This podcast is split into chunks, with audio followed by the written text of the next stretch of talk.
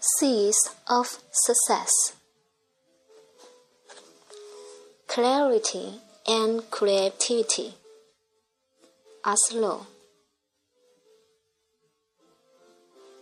I'm a sauce manufacturer, and our factory has been in Indonesia, Jakarta, since 1972.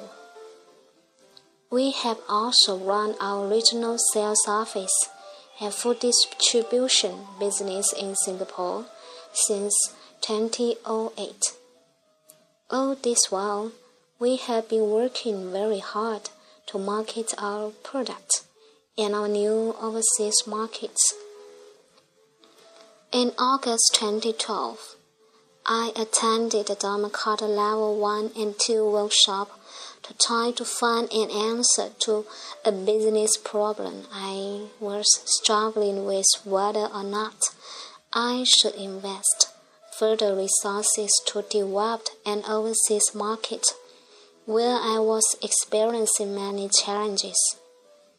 I was told that many participants in this workshop were business owners and I wanted to see the group's wisdom. After the Diamond Cutter workshop, I did not get the business answer I was seeking, but I got something much better. I learned many powerful principles, including nothing is good or bad in and of itself.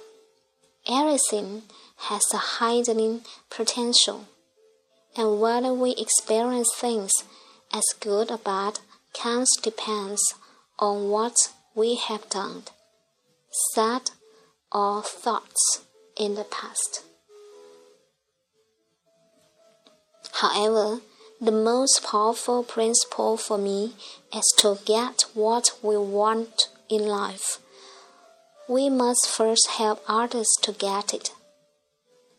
When I started looking back at my own business, I realized I had not been helping enough people to succeed. My own business model focused on mainly helping ourselves and our distributors wholesalers, and supermarkets.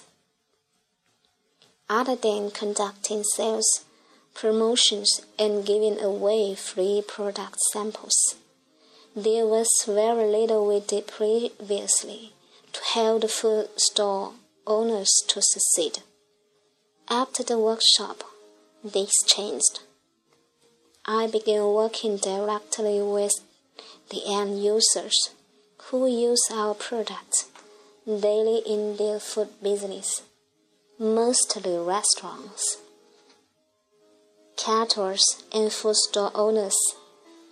Some of the assistance we are now providing includes doing joint business promotions and sharing business challenges and success. For example, we gave away our sauce products free when customers bought two meals from the food stores. These promotions are helping to increase the food store's sales.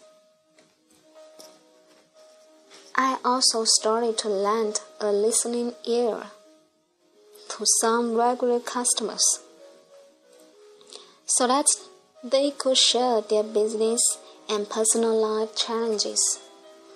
Although I might not have many insightful solutions for them, to me, what is most important is that I'm sincerely listening and fully present with them during their sharing.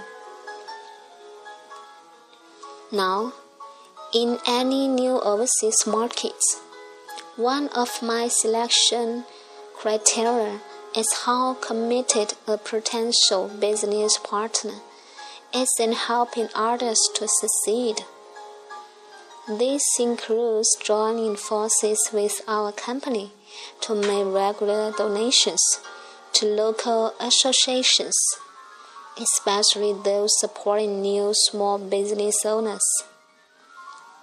Miraculously, my mind is also getting clearer in terms of how to proceed with the business problem I had last year.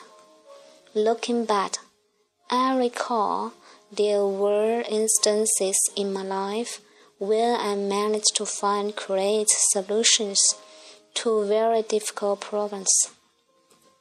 Now, I realize that these powerful solutions did not arise from my own normal intelligence, whether my formal education or experience.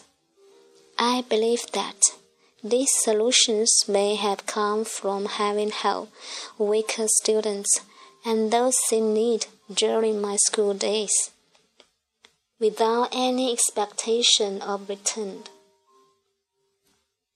Although I am still working towards a major breakthrough in my business, I'm now feeling more calm, peaceful, and at ease with myself ever since I started practicing Dharmakaya principles. With this peacefulness, I'm also gaining clarity in facing problems and the ability to identify more business opportunities for my product.